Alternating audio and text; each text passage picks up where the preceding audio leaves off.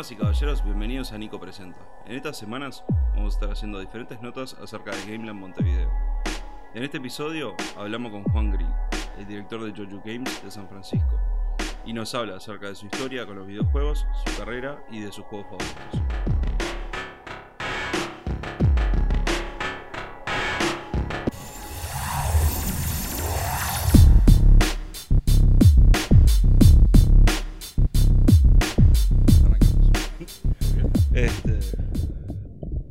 Juan Grill, ¿cómo estás? Todo bien, mijo, ¿y vos? Todo bien, por suerte. La verdad que contento de estar acá en la primera conferencia que tenemos de, de Game Lab Latinoamérica. Y por suerte pudimos estar acá nosotros también. Me alegro mucho, la verdad que siempre es bueno volver a Montevideo. Sí. Es una ciudad que aprecio mucho y que, que quiero mucho, así que es, un, eh, es una gran alegría estar de nuevo. Me alegro, me alegro. Bueno, contanos un poco de vos, un poco, o sea, tu vida, tu infancia, dónde creciste, cosas así. Muy bien. Bueno, yo soy originalmente de Argentina, eh, nací en Buenos Aires y desde muy chico ah, tenía una pasión por los videojuegos. Eh, la historia es que tenía seis años y mi papá uh, tenía un amigo de él, el cual su esposa viajaba mucho por, por trabajo. Y él era fanático de, de- de- de los juguetes para adultos. Claro. Tenía la cámara Super 8, tenía la vide- primero vida casetera y un viaje trajo un aparato que se llamaba un Atari 2600. Mira. Y mi papá me lleva a la casa de, su amigo y nos sentamos a jugar por cinco minutos. Y a los cinco minutos lo me me doy vuelta y le digo a mi papá, yo quiero aprender cómo hacer esto. Y así fue la historia, así empezó. Sí. Eh, estudié computación ah, y a los 21 años emigré a Estados Unidos a estudiar en la Universidad de Illinois como estudiante. Sí. Eh, estudié una carrera que se llama de visualización electrónica, es eh, un Electronic Media Bachelor. Am, y cuando terminé la carrera estaba haciendo una maestría y me llamaron para una oportunidad. Ah, esa oportunidad después se transformó en un trabajo en una empresa que se llama Yahoo, eh, dentro de un departamento que se llama Yahoo Games. Y trabajé en esa empresa por muchos años. Ah, llegué a un puesto en el cual era el director del estudio interno de Yahoo Games en California. Y ah, se empezó a dar la oportunidad para que yo pudiera empezar a hacer mi propia empresa. Y eso fue hace 10 años. Eh, fundé Joju Games. Jojo Games. Y Joju, el nombre Joju viene de, de Joy o Juan. Sí. O sea, que es lo que a mí me gusta hacer. Claro. Y eh, básicamente empezamos a tener clientes. Eh, el- la industria de videojuegos era muy diferente a lo que es el día de hoy. Claro. O sea, en ese momento uno eh, proponía ideas, presentaba ideas a los que eran publishers y ellos proveían los fondos para poder hacer esa idea. Y así empezamos a trabajar. Empezamos a trabajar con, con MTV. eh, fue un, un primer cliente debido a que el, el general manager de MTV era el ex general manager de Yahoo Games. Claro. Así que me llamó por teléfono y me, me- me ofreció empezar a hacer juegos. Sí. Y luego eh, empezamos a trabajar con otros clientes, um, eh, que nos llevó a trabajar con, con Atari, con Comedy Central, con Nickelodeon, con ah, DNA, DreamWorks. Actualmente este año sacamos un juego con DreamWorks. Así que parte de nuestro trabajo es trabajar para, para otras empresas, ¿no? Claro, que, nos, claro. pro- que nos proveen los fondos para poder hacer juegos para ellos. Sí. Y por otro lado, también de a poquito estamos teniendo juegos que hacemos por nuestra cuenta y que tienen un cierto ingreso que nos ayuda a, a vivir. Y nuestra especialidad es hacer juegos casuales. O sea, desde, desde el vamos em, empezamos a hacer juegos pequeños. Ah, yo soy particularmente muy interesado en lo que son los juegos arcade. O sea, los juegos de máquina eh, Sí, sí, de, galería que, Claro. que- que existían en los 80s. Ah, es como. eh, eh, soy un historiador amateur acerca de los juegos arcade. Me encantan, Sí. eh, me fascinan. Eh, y es el día de hoy que actualmente estoy trabajando en, un en dos remakes de juegos arcade que me comisionaron porque saben que soy un historiador de juegos arcade. Um, y me, me encantan. eh, y me parecen que fueron el primer juego casual. Cuando, cuando Nolan Bushnell hizo Pong, no estaba pensando en hacer un juego hardcore, sino que estaba pensando en hacer un juego para que jugara todo el Todo el mundo. Y eh, eh, lo que también trabajamos mucho en Joju son juegos de, de- de ingenio y eh, también hacemos ah, juegos de máquinas tragamonedas, que eso también es otra, otra área que nos da de comer, que después la podemos derivar a otras cosas que nos gustan. Claro, obviamente, obviamente. Este, y bueno, pero, o sea, ¿cómo empezaste vos con, o sea, más o menos cómo sería, cómo empezaste con tu primer juego? ¿Cuál, cuál, cuál fue tu idea?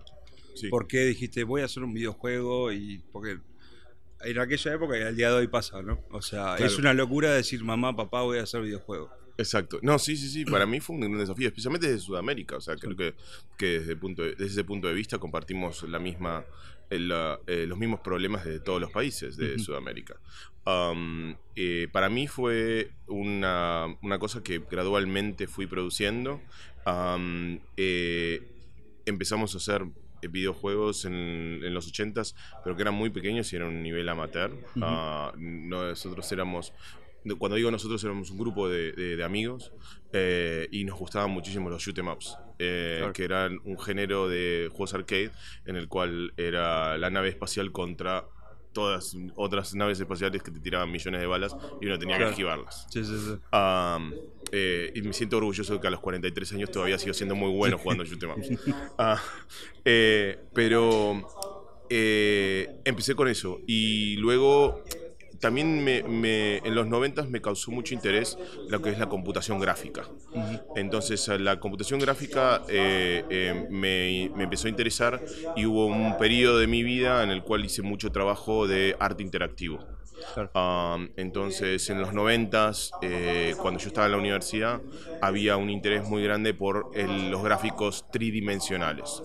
¿no? Recién se empezaba Sí, sí. el- el- el, eh, eh, a tener eh, hardware que podía producir gráficos tridimensionales. Entonces, um, en el año 94 trabajábamos con máquinas que eran producidas por una compañía llamada Silicon Graphics y eh, hacían eh, lo que se llamaba workstations.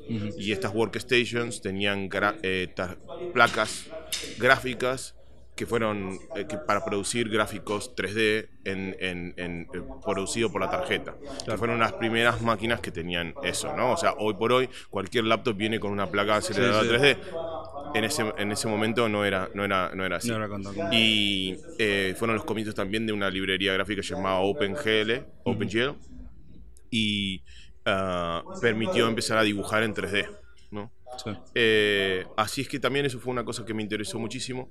En mi universidad, es una, eh, la universidad en la que yo estudié es pionera en realidad virtual. Entonces en los 90 teníamos mucho del trabajo que hacíamos terminaba siendo visualizado en un, eh, en un cuarto que se llamaba The Cave.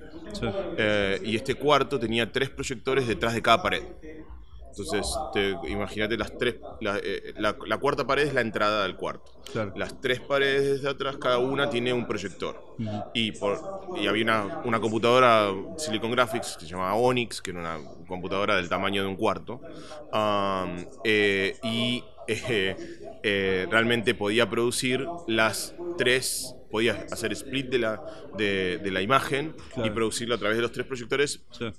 Y esa imagen se producía en se, se proyectaba en estéreo entonces si vos tenías um, eh, anteojos tridimensionales podías ver las imágenes flotando delante tuyo Claro. Como un holograma más o menos. Eh, exactamente como un holograma entonces eh, eso ayudó mucho a, a, a producir visualizaciones de realidad virtual que fueran eh, accesibles porque el tamaño de los headsets en, ese, en esa época era muy pesado para el cuello tuyo Sí. porque no había, eh, digamos, un hardware que pudieras usar de otra manera. O sea, eh, eh, lo- o lo tenías conectado a un cable, Sí. y, pero tenías muy, mucha limitación de movimiento, o eh, te- era, otra versión. ¿no? O sea, en ese momento eh, eran muy pesados los cascos. No, no, no durabas más de 10 minutos usándolos, no, nada que ver con lo que es el Oculus Rift ho- hoy. Sí. Incluso el Oculus Rift, la verdad que para mí no es una, no está listo para hacer una, una cosa que, que se puede usar por mucho, por mucho tiempo. Eh, eh, está mucho más avanzado que por supuesto lo que teníamos en los 90 pero Sí. eh, todavía, todavía Sí, falta. todavía falta un poco. Un tiempito. Está bien, está bien. Este, y bueno, y ya empezando hablando de, a- hablar de, de Goku Games y este ¿Cómo fue que empezaron? O sea, vos dijiste que estabas como en Yahoo eh, y decidiste pasar a tener hacer juego por mi cuenta, exactamente. Este, y, pero contanos un poco de vos cómo fue que, empezaste a, idearlo y decir, bueno, puedo salir de Yahoo para, para entrar a ser independiente. Muy bien. Bueno, en Yahoo el, el, objetivo más grande que teníamos, que era, que era muy divertido para mí, era que eh, Yahoo Games era un, en ese momento era un portal que tenía juegos eh, en línea mm. y que lo primero que eh, trató de representar eran los juegos más comunes que la gente jugaba, el ajedrez, el backgammon, las, um, los juegos de cartas como Corazón, como Bridge. Claro. Y la idea era de continuar haciendo juegos multiplayer. Y a mí me gustaba muchísimo eso. pero nos pasó que la empresa era una empresa de Internet. Al final del día era una empresa de Internet, no una empresa de videojuegos. Entonces, el nivel de entendimiento, de soporte que teníamos internamente no era tan bueno como el que yo quería. Y al mismo tiempo, eh, era el comienzo de la revolución de los juegos casuales, de una industria de juegos casuales específica. Porque hasta ese momento, hasta el principio de los 2000, los, los juegos casuales eran un porcentaje muy pequeño e ínfimo de la industria. ¿no? Eh, compararlo con el año 2015, donde King hace más plata que Nintendo. ¿no? Entonces, eh, es como que eh, eh, hemos cambiado muchísimo en, en, donde estábamos. Pero en ese momento pensé que, bueno, que, me gustaría tener un estudio propio, porque también al mismo tiempo yo no quería ser un ejecutivo. O sea, claro. Yo dirijo un estudio, hace 10 años que tengo este estudio, hace 10 años que tengo un título o productor o estudio manager y recién este año me, me, finalmente la persona que con la que trabajamos haciendo business development me convenció que me pusiera el título de, presidente, que es algo que me, que me, pesa, que me hincha un poco las pelotas, pero un poco las, las, las, relaciones con la gente a veces requieren que uno tenga sea un poquito más formal, ¿no? pero al final del día yo soy diseñador de videojuegos, no soy no soy un ejecutivo que pretende tener una compañía de 3.000 empleados, o sea, somos 25 en este momento, llegamos a ser 35 el año pasado porque teníamos un proyecto muy grande, eh, pero siempre estamos en este número, 25 a 35 personas dependiendo de los proyectos que tenemos. Y no me interesa, no me interesa ser más grande que esto. La verdad, eh, crecimos orgánicamente por la necesidad de que los juegos, hoy por hoy, eh, requieren mucha más gente que la que requerían hace 10 años. Eh, porque, porque son más complejos, porque también se desarrollan para plataformas que son más, más limitadas. Los teléfonos celulares, por más que Apple y Google te quieran decir que son de alta eh, de alta performance, no son de alta performance. Hay que hacer un montón de trabajo de, de, ingeniería dura para poder eh, que eso funcione. Así que em, son cosas que, que, tenemos que trabajar y desarrollar. Y eh, en ese sentido es porque, porque estamos como, como estamos como empresa, ¿no? Pero mi necesidad es, es, simplemente seguir produciendo juegos, seguir produciendo juegos casuales, que es lo que me gusta hacer. es un poco y eh, de entretener, a la vez, eh, porque como vos decías, están los, publishers, todo, todo, ese tipo de gente. Claro. O sea, ¿Cuál es la conexión que tiene un juego casual con un publisher? Eh, bueno, en realidad lo que me pidió Iván Fernández Lobo, el organizador de Game Lab, es hablar un poquito acerca de cuál es la situación de la industria y es parte también de lo que tenemos el panel a las 11.45 con Gonzalo Frasca y otros estudio managers de estudios latinoamericanos. O sea, el publisher no existe más. Esa es la realidad. Nosotros, eh, el modelo de negocio que teníamos hace 10 años, hoy se sigue manteniendo porque existíamos hace 10 años, pero no porque... Eh, eh, eh, se, pueda, se pueda hacer. Hoy por hoy, cualquier estudio que es nuevo necesita ser su propio publisher. Se necesita publicar su juego por su cuenta y necesita eh, llevar adelante ese juego. Y llevar adelante ese juego significa que uno se tiene que entender que el, único que tiene un interés por, su, por ese juego es uno mismo. Entonces, lo, que hay que hacer, lo que hay que hacer es utilizar diferentes estrategias para poder llevar el juego al mercado eh, de, de, forma propia. Y eh, entonces, en vez de depender de otra empresa, eh, lo más importante es ser un poco dueño del destino de cada uno. También eso influye el diseño de juego.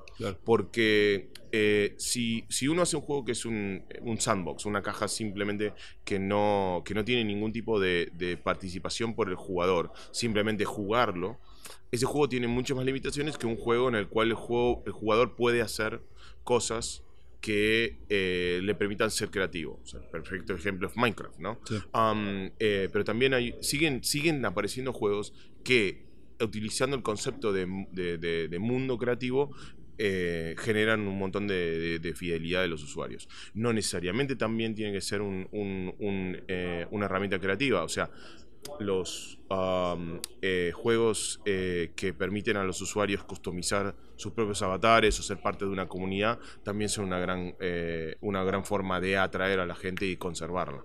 Claro.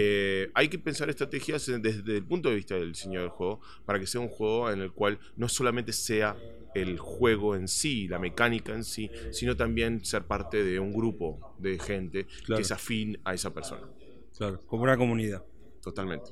Totalmente. Y eso es algo que tenemos que empezar a pensar como diseñadores para poder eh, crear nuestra propia comunidad, para poder crear juegos que en, en base a esa comunidad y para también darnos cuenta de que una de las cosas buenas del mundo en que vivimos de hoy es que hay tantos dispositivos, tantas personas que juegan videojuegos comparado a lo que pasó hace 20 años, que entonces no es necesario ser siempre el número uno para poder tener éxito comercial. Claro. ¿No? Hace, hace 10 años nosotros teníamos que hacer un número uno. Teníamos que asegurarnos que tuviera un número uno para que el publisher pudiera recuperar su dinero. Hoy por hoy, el número 600 en el, el top grossing chart de- del Apple Store hace eh, eh, 30 mil dólares por mes. Entonces, es una, es, es una diferencia que eh, le- nos permite a los estudios sudamericanos, que, que necesitamos menos dinero que, un- que estudios en el primer mundo, a eh, tratar de- de hacer juegos en los cuales podamos ser, eh, como lo que se dice en inglés, eh, self-sustainable. ¿no? Entonces, eh, eso creo que me me parece que va a ser una gran diferencia en los próximos 10 años y las oportunidades para Sudamérica. Está bien. Bueno, y casi contándonos un poco, ¿cuál es tu juego favorito? Ah, O sea, Los de. La, la. Este, Um, eh, a ver, mi juego favorito. Yo creo que tendría que elegir. Voy a elegir 5, porque es Dale. difícil elegir uno. eh, un top eh, 5. Eh, voy a elegir cinco. El primero que voy a elegir es Res, de Tetsuya Mizuguchi del año dos- 1998 o 2000. Sí, eh, fines del 2000, ah, fines del, de la de- eh, del siglo pasado, principios de, de este siglo. ¿Por qué? Porque eh, Tetsuya Mizuguchi combinó música y eh, interactividad con un juego que está inspirado en los shoot 'em ups Sí. y también con una estética 3D. eh, creo que fue el, el primer juego que tuvo una estética 3D abstracta que realmente impactó. Um, eh, y eh, eh, la verdad fue un, un breakthrough muy grande para la industria.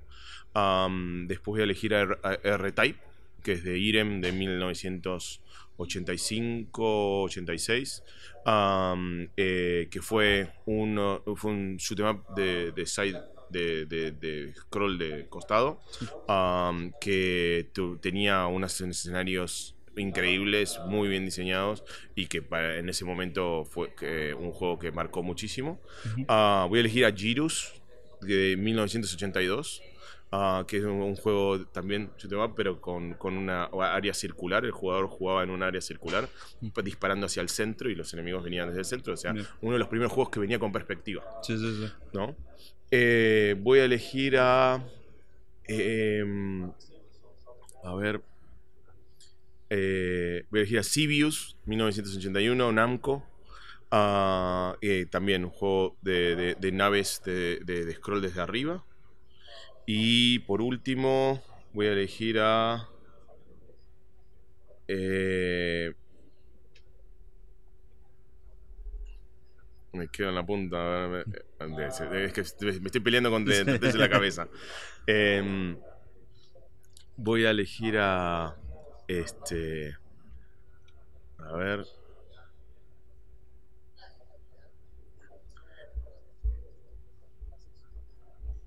Eh, me, me quedo, me, me quedo con el último, porque me- la verdad que No eh, eh, hay muchos que no debería, que, que no elegiría por uno o por otro. Está bien, está bien. Bien. Este, y, pero, ¿Y qué juegos están hablando al día de hoy en, en Jojo Games? Al día de hoy lo que estamos hablando es, eh, primero, juegos. tenemos un juego que se llama Fringo, que es un juego multiplayer. Y hace tres años que lo venimos desarrollando y manteniendo. Y nos va bien con ese juego. Y es un juego que eh, combinó. eh, la historia de, cómo llegamos a él es, es mu- es- es muy interesante porque teníamos un juego de bingo que teníamos que hacer para una persona eh, y lo, lo comisionamos, lo- nos comisionaron ese juego, lo hicimos y lo que descubrimos es que el formato del juego de bingo, que es un juego que vos decís realmente por qué, qué tiene interesante bingo, pero es el juego casual multiplayer perfecto, porque el formato es que hasta 100 personas juegan en la misma partida, ninguno se afecta al otro. Por ende, entonces ninguno se frustra si el otro avanza un poquito más adelante. Y, ah, y solamente dura dos minutos. Entonces es el juego multiplayer casual perfecto. Entonces agarré ese framework de trabajo y hice una nueva mecánica. Pero que tiene un- un- una serie de, de elementos que vienen en, una, en un, lo que se dice en inglés un conveyor belt y, y uno tiene una, una tarjeta en la cual utiliza esos elementos. Con ese framework se pueden hacer un montón de juegos. Este juego que hicimos se llama Fringo, ah, está andando muy bien. Ahora estamos haciendo, construyendo otro, que tiene una mecánica diferente, pero que Sí. utiliza este framework de juego multiplayer. Eso es lo que más me interesa en este momento. está bien. Bueno, Mm. muchísimas gracias. Gracias a ti. ¿eh?